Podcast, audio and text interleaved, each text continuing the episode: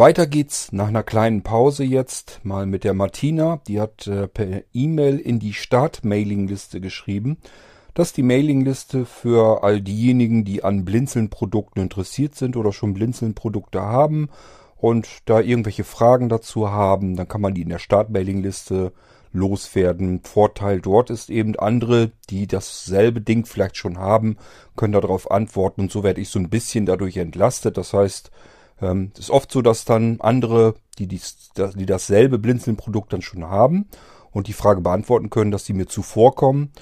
Und dann hat das eben den Vorteil, dass derjenige, der die Frage hatte, ein bisschen früher zu der Antwort kam. Oder aber, äh, ja, wenn jemand anders die Frage nicht beantworten konnte, irgendwann steige ich dann natürlich auch mit dazu und dann beantworte ich die Frage. So, und die Martina hat eine E-Mail in die Mailingliste heute gestellt, dass ihr Datenlaufwerk, dass sie eine Meldung bekommen hat, dass ihr Datenlaufwerk langsam voll wird. Und jetzt weiß sie nicht so recht, was sie da machen soll, was sie da löschen kann und was nicht. Und äh, haben, haben hier schon andere Leute dann wieder dazu geantwortet und auch ganz richtig.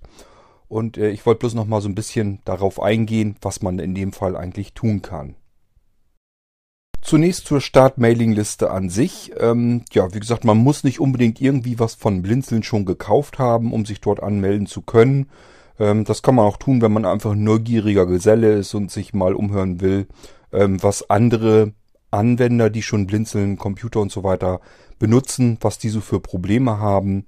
Ähm, und natürlich, wenn man äh, vorhat, sich einen Blinzeln-Computer zu kaufen, kann man auch ruhig in die Start-Mailing-Liste fragen, wie seid ihr denn damit zufrieden, welche Erfahrungen habt ihr damit gemacht und so weiter und so fort. Könnt ihr gerne machen.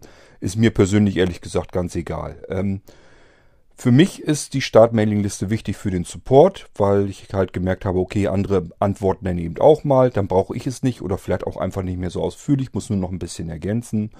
Ja, und für andere ist es halt eine schöne Geschichte, dass die sich untereinander austauschen können.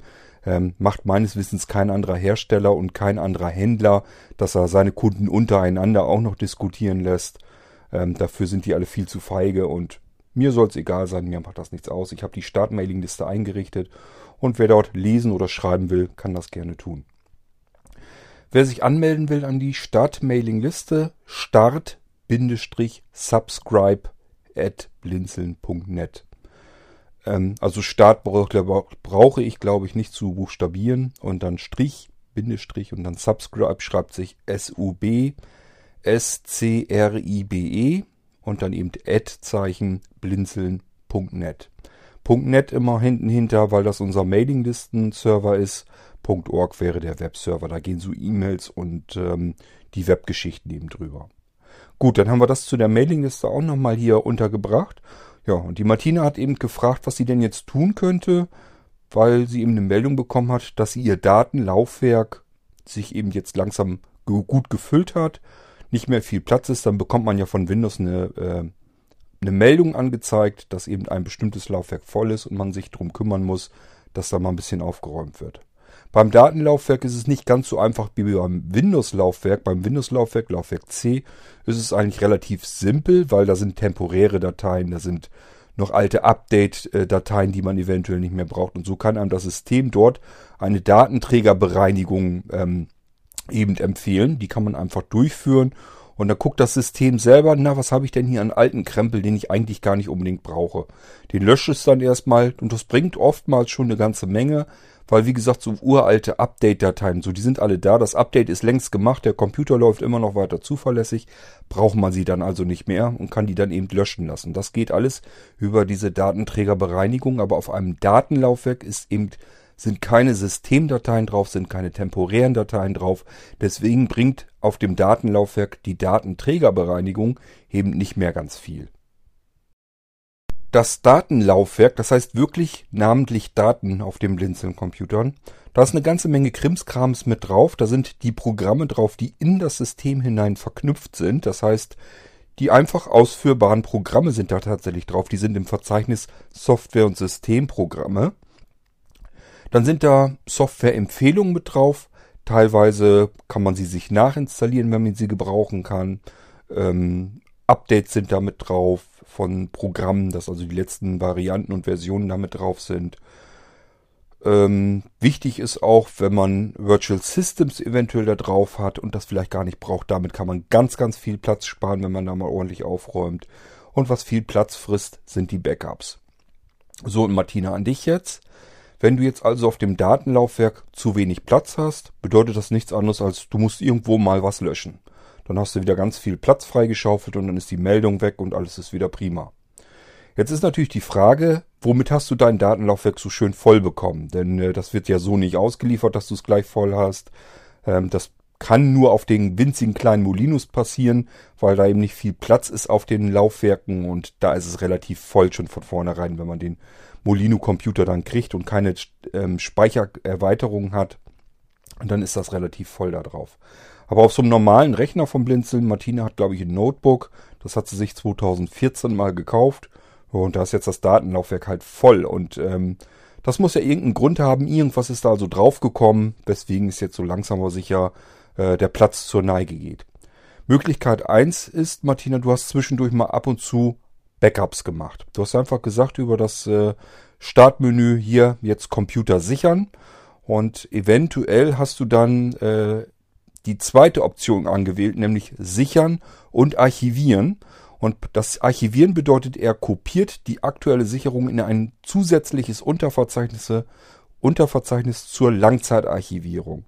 Das heißt, du haust immer mal, ja, je nachdem wie groß das Backup bei dir ist, das können eben schnell mal 15 oder 20 oder noch mehr Gigabyte sein.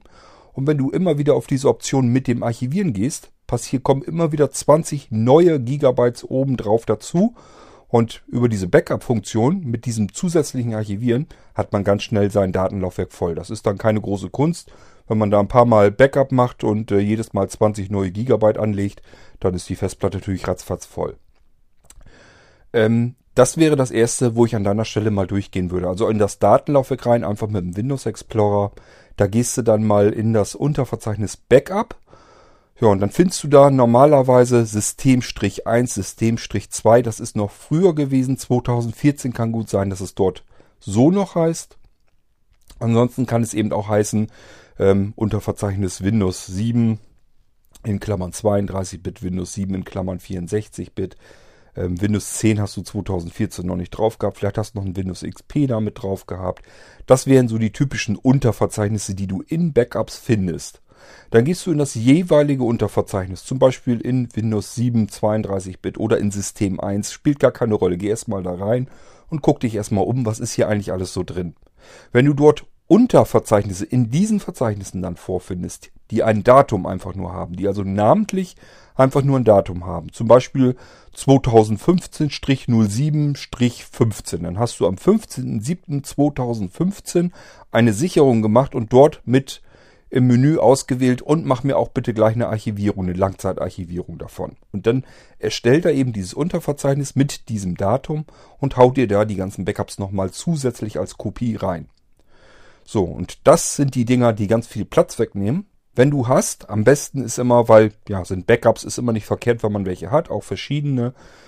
Gut wäre es also, wenn du jetzt eine USB-Festplatte hast, auf der du entsprechend viel Platz hast. Dann schließt du die an dein Notebook an und verschiebst einfach das komplette Verzeichnis mit diesem Datum, dieses 2015, 2016, 2017, Strich, Monat, Strich, Tag. Das verschiebst du dann einfach auf die USB-Festplatte und dann wirst du dich wundern, dann hast du wieder ganz, ganz, ganz viel Speicherplatz auf deinem Datenlaufwerk freigeschaufelt. Das ist das schnellste und einfachste, äh, was du machen kannst, wenn du natürlich ein USB-Laufwerk hast. Wenn du keins hast und es sind nur die Sicherungen auf diesem Datenlaufwerk, das ist immer sowieso so eine Sache, würde ich nie empfehlen, weil wenn die Festplatte in deinem Notebook kaputt geht, dann sind eben auch die Sicherungen alle futsch. Ist ganz klar, die sind ja auf dieser einen Festplatte drauf. Festplatte kaputt, bringen dir die Sicherung, die du da drauf gehortet hast, natürlich auch nichts mehr. Die sind dann auch futsch. Die solltest also schon irgendwie schauen, dass du die vielleicht mal extern zusätzlich noch mit unterbringst, beziehungsweise zumindest dorthin verschiebst und äh, dass du sowieso Sicherung auch auf der USB-Festplatte hast. Wenn dein Notebook irgendwann mal kaputt geht, beispielsweise wirklich die Festplatte kaputt geht, wäre es dann nicht ganz so schlimm. Das könntest du mir schicken, zusammen mit deiner USB-Festplatte, wo die Sicherungen noch drauf sind. Und selbst wenn man die Festplatte auswechseln muss, habe ich dein Notebook relativ zügig wieder im Griff und dann sieht das genauso wieder aus, wie du es bei diesem Stand der Sicherung dann zuletzt abgesichert hast. Wäre also ganz praktisch, wenn du das sowieso mal auslagerst. Wenn du, Martina, jetzt sagst, nee, habe ich nicht, ich habe keine Unterverzeichnisse mit dem Datum da drin, da steht nichts mit 2015, 2016, 2017, Strich, Monat, Strich, Tag und so weiter. Kann ja auch sein, dann hast du vielleicht gar keine Archiv Archive angelegt.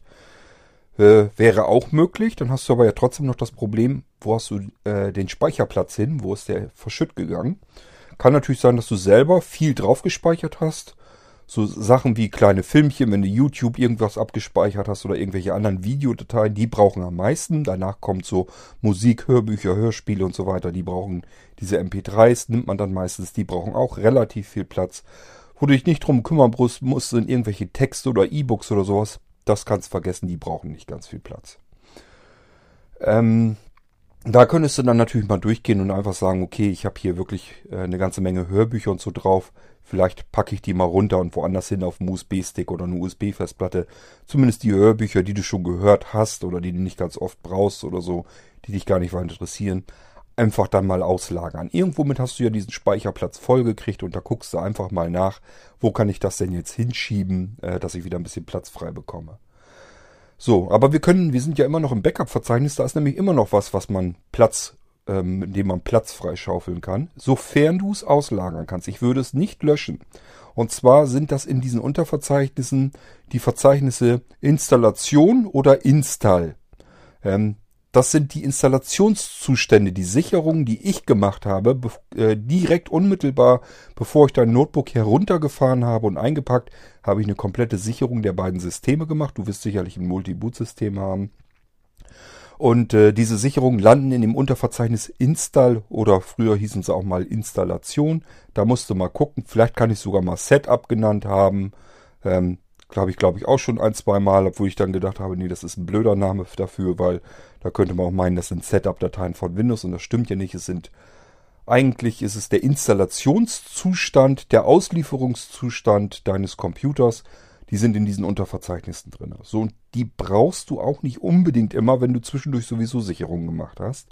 Dann könntest du die woanders hin auslagern. Auch da brauchst du eventuell mal einfach eine USB-Festplatte, ich hoffe, dass du eine hast. Einfach da drauf rüberschieben. Ähm, auf dem Datenlaufwerk in diesem Backup-Verzeichnis machst du es dann weg. Also dieses Unterverzeichnis Install oder so heißt.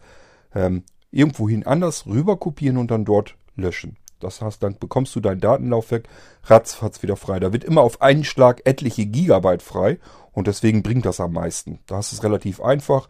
Einmal dieses Verzeichnis irgendwo anders hinschieben, löschen äh, und schon hast du wieder das Datenlaufwerk relativ ordentlich freigeputzt, hast wieder ganz viel Speicher da drauf. Deswegen macht das mit diesen Backup-Dingern erstmal am meisten Sinn.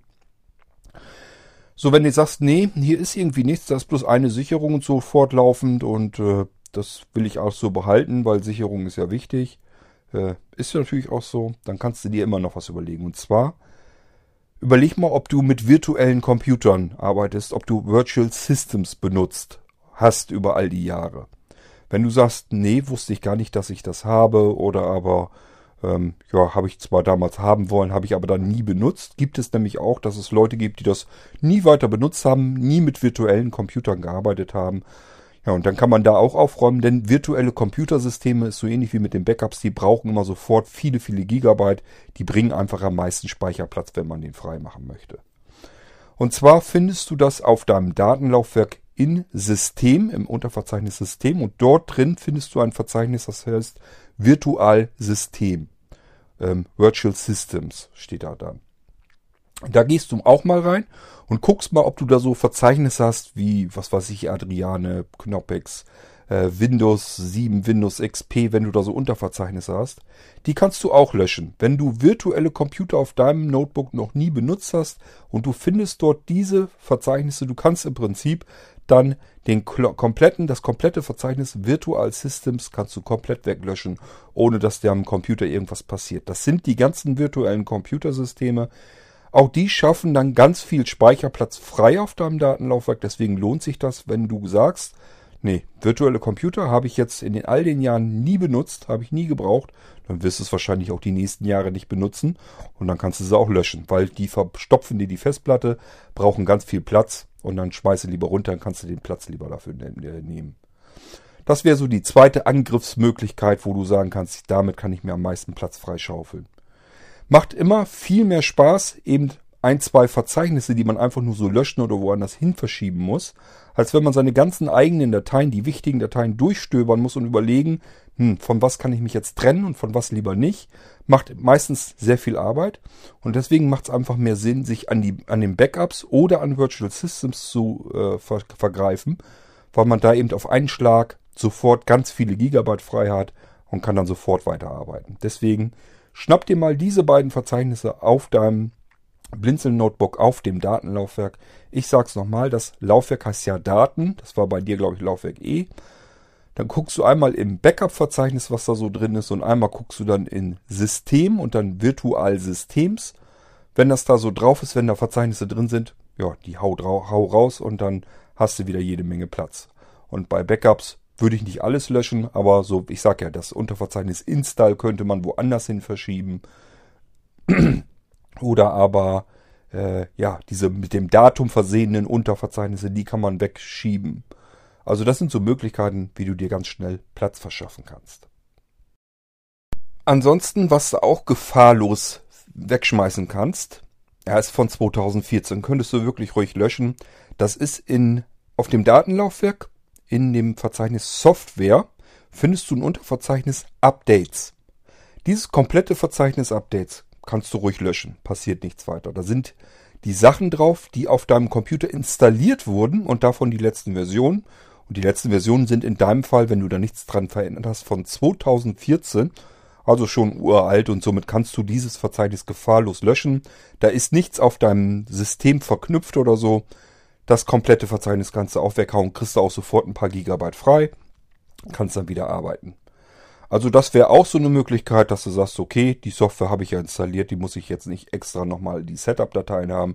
Die stecken in Software-Updates drinne haust das Updates-Verzeichnis weg, zack, hast du wieder ein bisschen Platz. Das wären so die Sachen, die mir so als erstes einfallen. Da kannst du dich mal dran zu schaffen machen und haust das ganze Ding einfach mal weg. Gut, ja, Martina, ich denke mal, wenn du meinen Tipps jetzt folgst und da mal versuchst, so ein bisschen den Kram aufzuräumen, dann wirst du ganz schnell merken, dass du dein Datenlaufwerk ratzfatz wieder befreit bekommst, ganz viel Platz wieder hast und dann ist dein Problem schon wieder beseitigt. Dann hast du erstmal wieder etliche Jahre Zeit. Du bist jetzt drei Jahre ausgekommen. Keine Ahnung, wie du das Laufwerk überhaupt voll bekommen hast. Das müsste man dann sich mal anschauen. Aber ist nicht schlimm. Hau da einfach was weg. Siehst ja, so ein paar Sachen habe ich dir genannt, wo du ganz schnell sehr viel Speicher flott machen kannst, frei machen kannst. Und dann kannst du wieder arbeiten. Dann hast du wieder weitere drei Jahre locker Spaß an deinem Datenlaufwerk in deinem Blinzeln-Notebook. Ja, und den wünsche ich dir äh, ganz viel Freude weiterhin mit deinem Blinzeln-Notebook.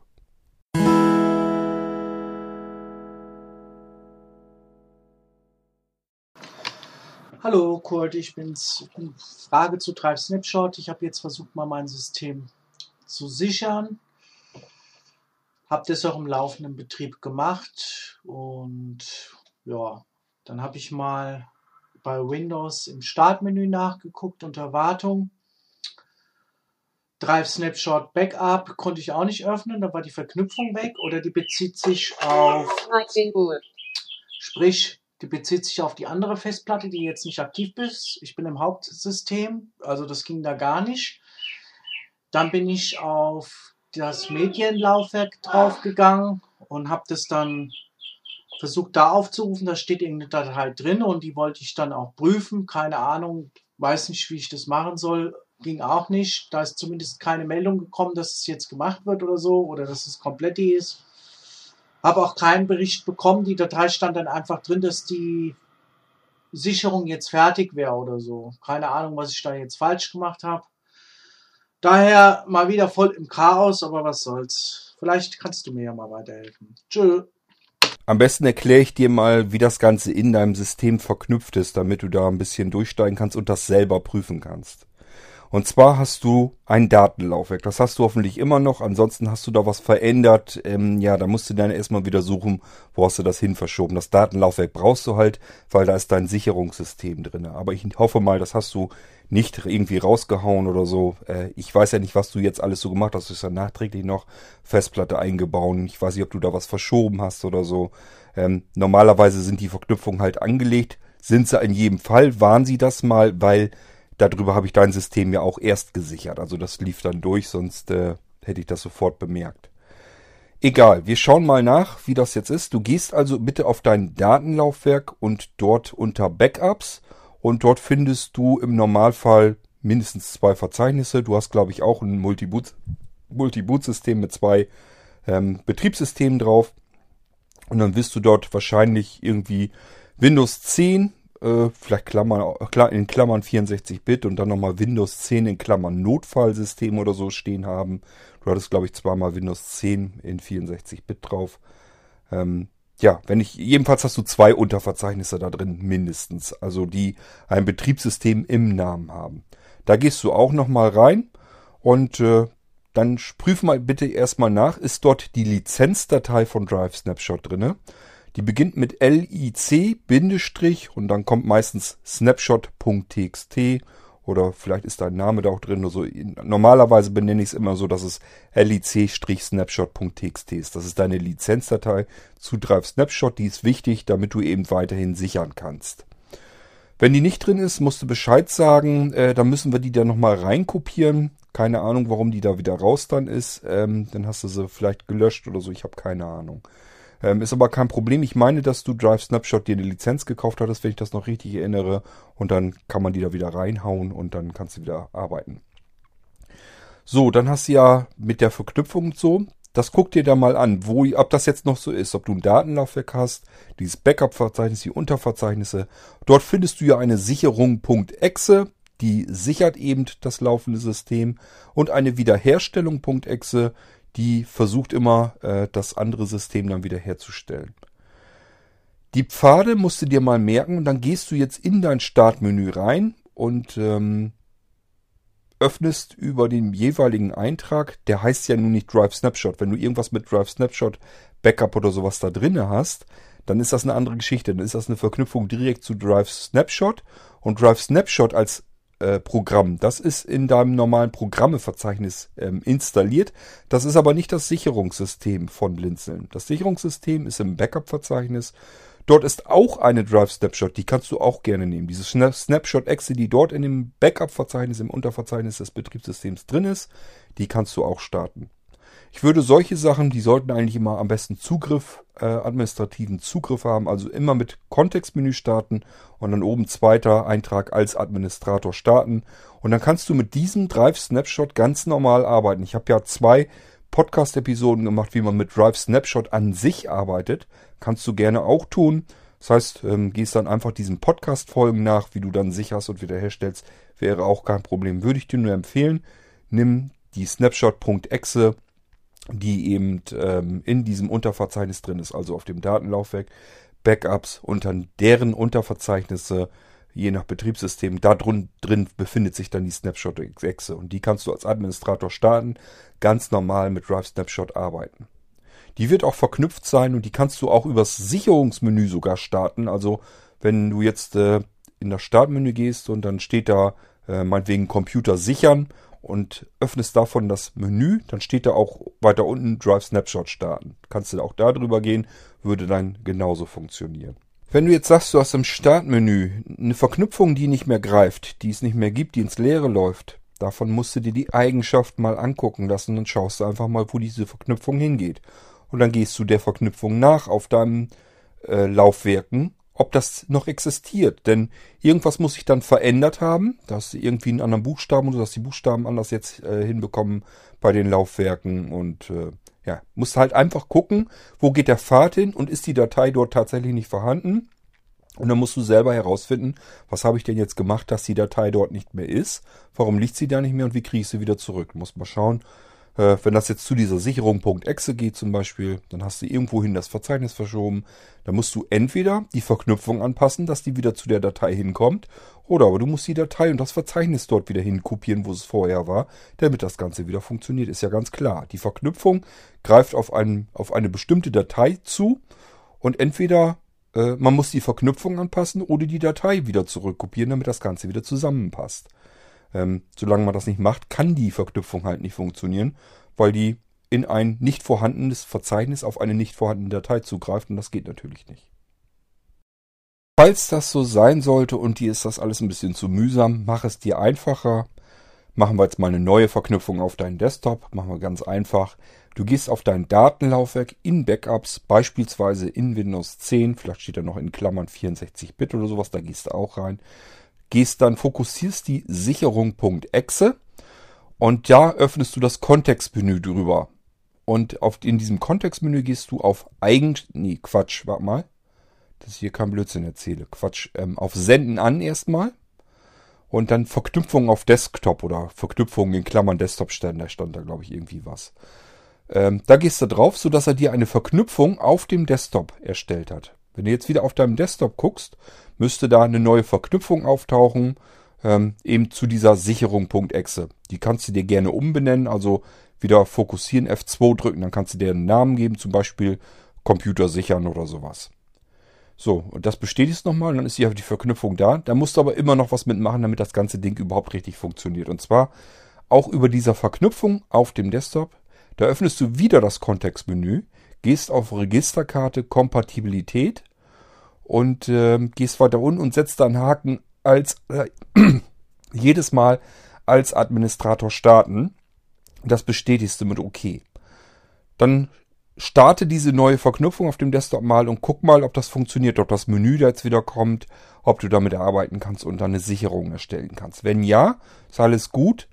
Wenn nein, dann gehst du wieder in diese Kompatibilitätsregisterkarte vom Eigenschaftsdialog und wählst zusätzlich nochmal an Kompatibilitätsmodus und schaltest diesen Klapp-Auswahl, äh, diese Klapp-Auswahl darunter, schaltest du auf Windows 7, sodass die Kompatibilität der Sicherung.exe wieder auf Windows 7 gestellt wird. Mache ich meistens ganz gerne so, weil das eben ein Programm ist, das ist eben unter Windows 7 entstanden. Äh, das ist nicht neu kompiliert worden für Windows 10. Und wenn es da irgendwelche Probleme gibt oder so, dann kann man es damit auf alle Fälle beheben, dann funktioniert das ganze Ding auch wieder. Klappt jedenfalls hier auf jedem Computer. Warum soll es bei dir jetzt nicht auch wieder so funktionieren? Das heißt, so könntest du dir ganz kinderleicht eine eigene Verknüpfung wieder basteln und ähm, könntest davon auch äh, wieder dann dein System sichern. So, und äh, die Wiederherstellung, die machst du aber bitte dann auf dem anderen System, nicht auf demselben System, weil das kann so nicht funktionieren.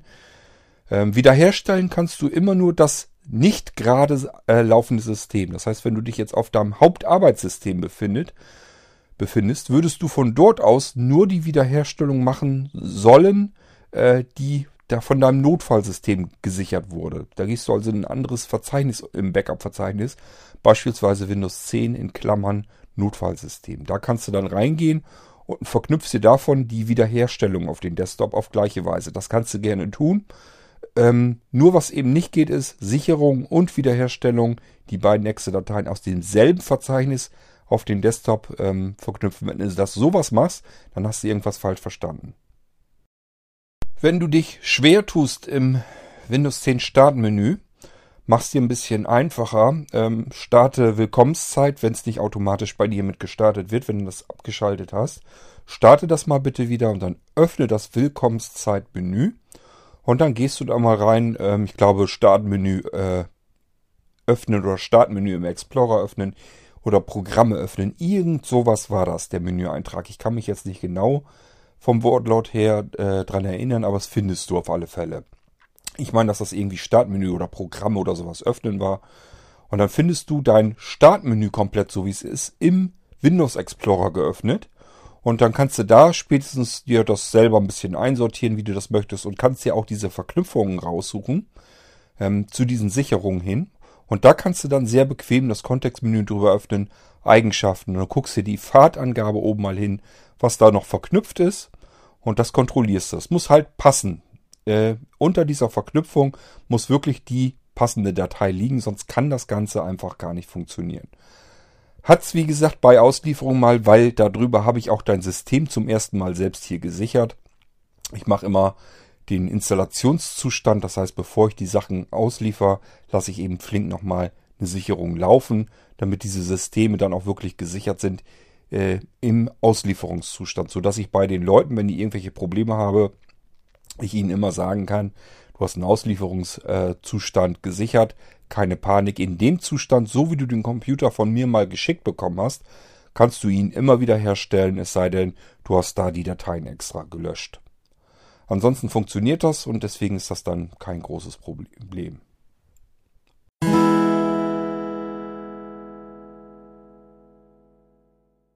Dann habe ich heute noch eine Frage bekommen, die kann ich hier auch gerne mal beantworten, habe ich schon per E-Mail gemacht. Den Fragesteller lasse ich hier mal anonym, das mache ich ja mal bei denen, wo die Namen relativ sehr exotisch sind.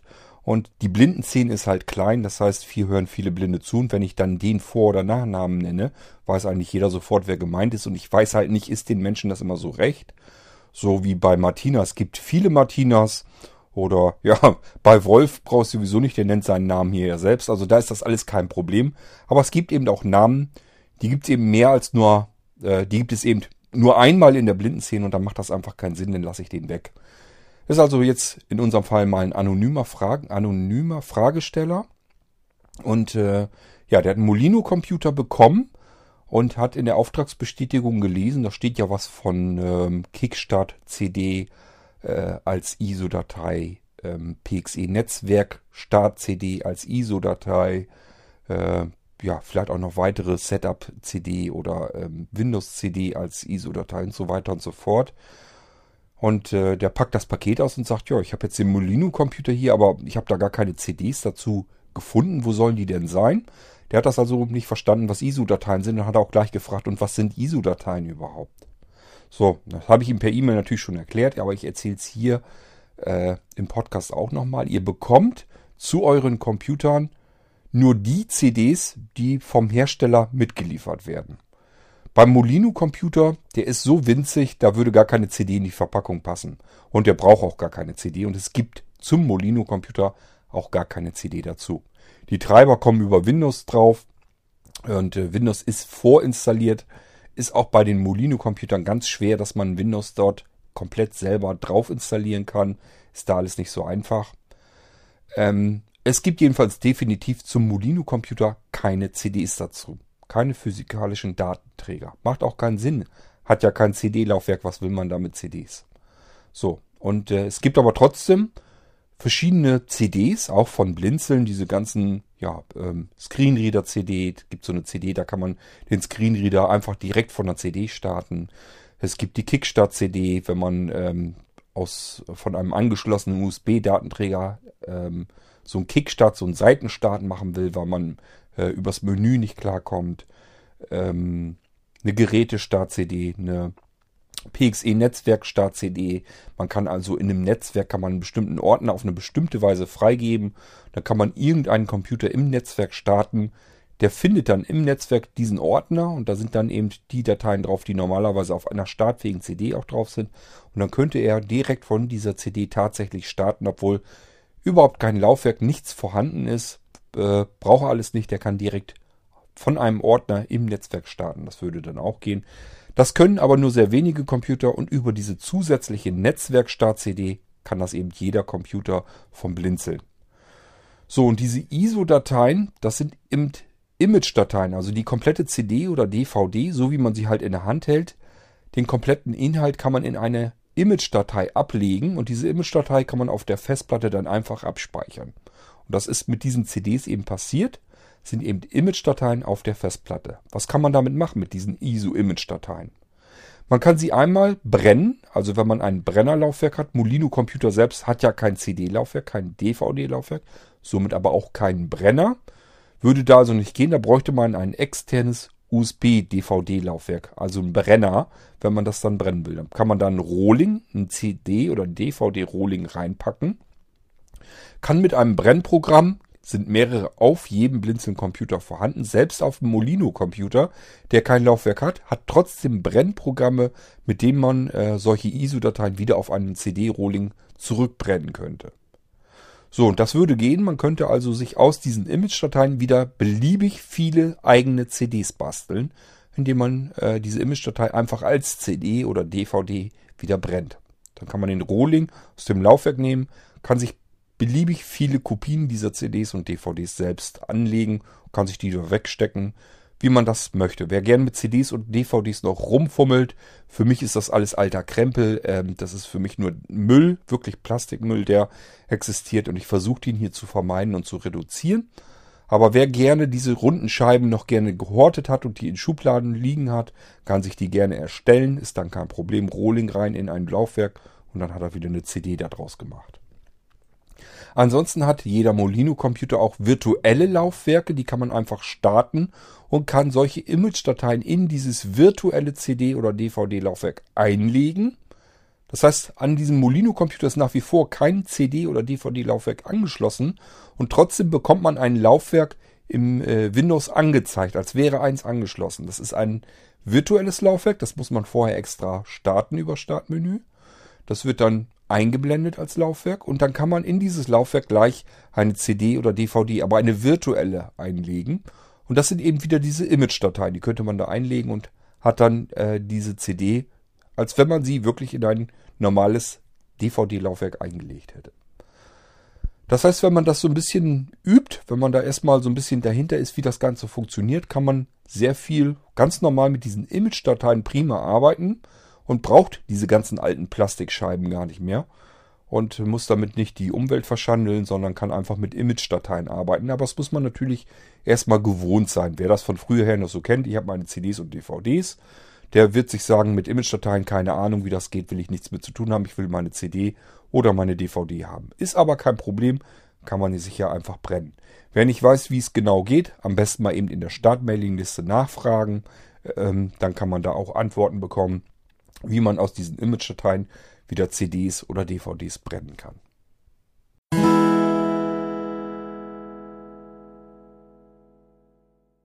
Und dann kommen wir gleich zu noch einer weiteren Frage, die kam von Daniel.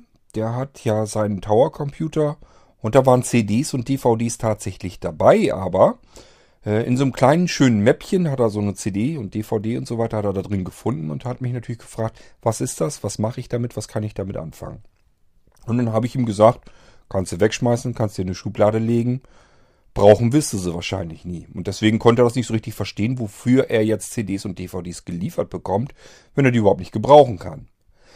Das ist ganz einfach, Daniel, weil die CDs und DVDs zu deinem Computer, zu der Hardware gehören. Die haben die Hersteller, beispielsweise des Mainboards.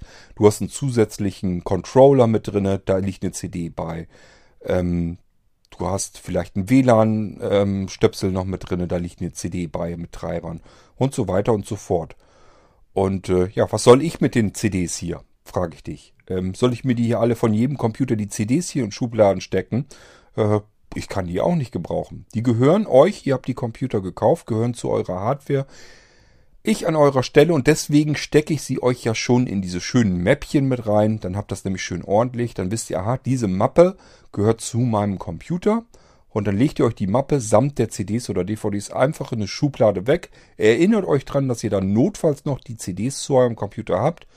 Und sollte ich mal irgendwann in wer weiß wie vielen Jahren nicht mehr zu eurer Verfügung stehen und ihr wollt selbst euren Computer wieder neu einrichten und wisst nicht, wie ihr mit dem Blinzeln-Treibersystem arbeiten könnt, dann könnt ihr euch die Treiber von diesen CDs und DVDs eben wieder schnappen.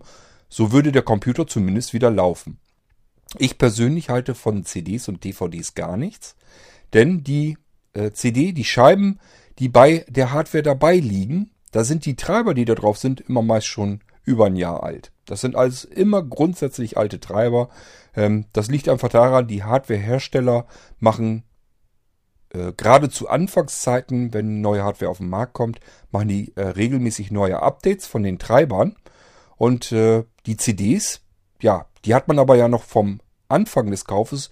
Und äh, die CDs werden zwischendurch auch meist nicht neu gemacht. Da kommen immer die ersten Treibergenerationen drauf und der Rest läuft dann, läuft dann eben übers Internet. Sodass, wenn man die CD und die DVD, wenn man da die Treiber von nehmen würde, das sind immer alte Kamellen und die würde man dann auf seinem Rechner installieren. Das mache ich von vornherein hier nicht.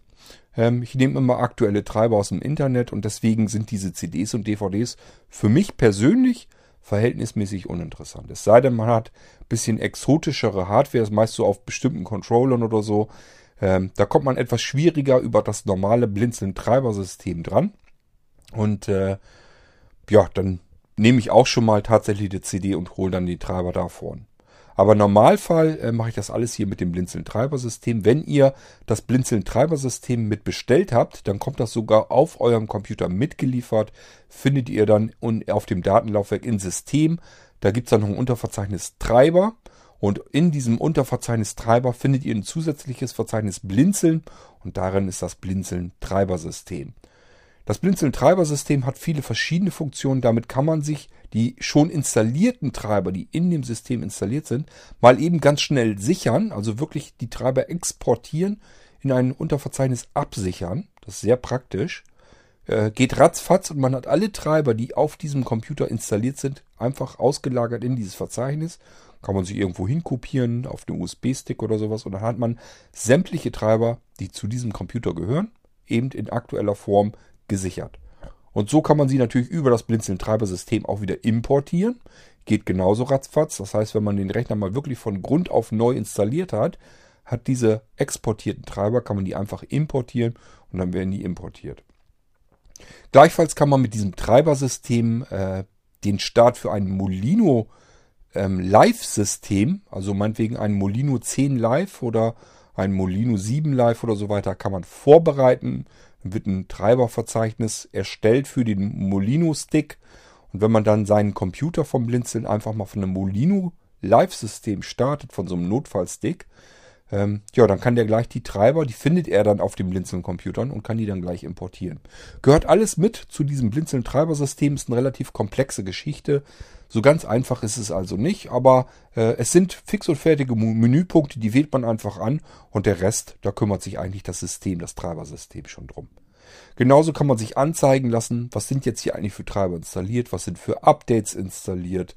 Äh, man kann dann auch sagen, ähm, guck mal bitte nach, scan mal nach, ob ich hier neue Treiber auf meinem Computer, äh, ob es welche vor, äh, vorliegen, die du installieren kannst. Oder aber ich habe neue Hardware hinzubekommen, dann kann ich eben das Treibersystem laufen lassen. Das scannt dann meine Hardware und sagt, hierzu gibt es neue Treiber, habe ich gefunden. Und ähm, zu dieser Hardware, da hast du noch gar keine richtigen Treiber installiert. Die kann ich dir jetzt mit installieren.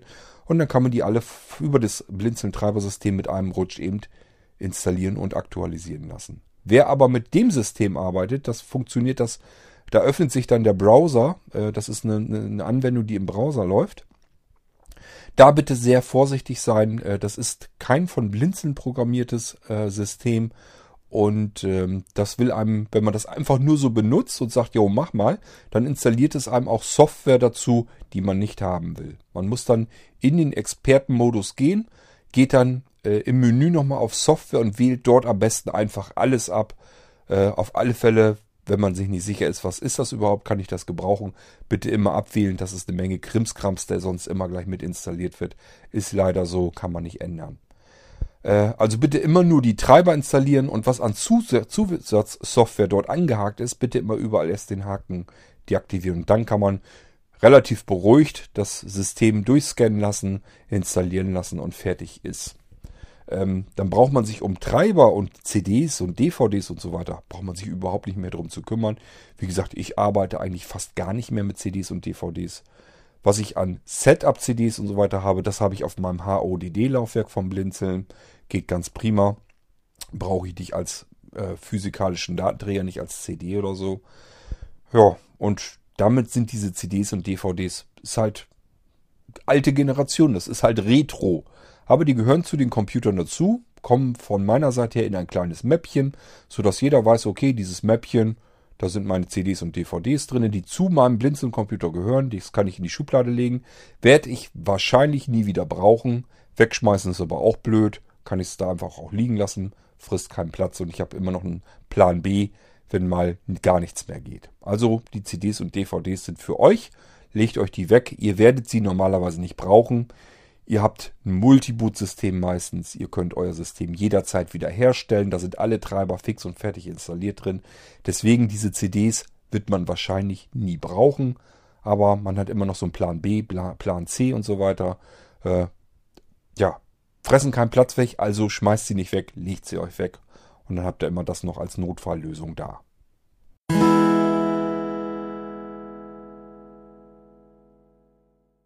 Und damit haben wir mal wieder eine F-Folge komplett. Mehr habe ich nicht. Ich habe nicht keine weiteren Audiobeiträge und E-Mails. Ja, jetzt nichts, was ich hier für die Folge interessant gefunden hätte.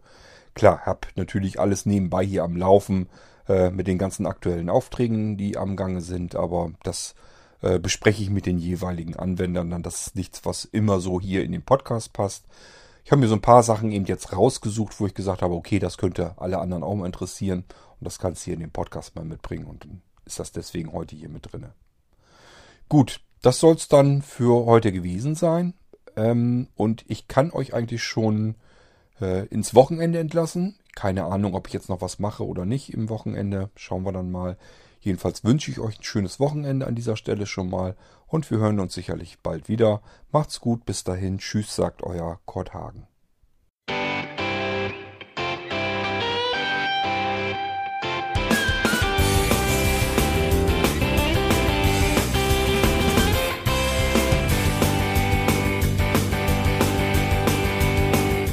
Hörtest eine Produktion von Blinzeln Media. Wenn du uns kontaktieren möchtest, schreibe eine Nachricht an podcast.blinzeln.org oder über unser Kontaktformular auf www.blinzeln.org. Blinzeln schreibt man in unserem Fall übrigens immer mit einem D in der Mitte. Sprich unter 05165 439 461 auch gern einfach auf unseren Podcast Anrufbeantworter. Dann können wir deinen Audiobeitrag in einer unserer nächsten Sendungen verwenden. Für Lob, Kritik und eine Bewertung bei iTunes danken wir dir und freuen uns, wenn du auch bei unserer nächsten Sendung wieder mit dabei bist.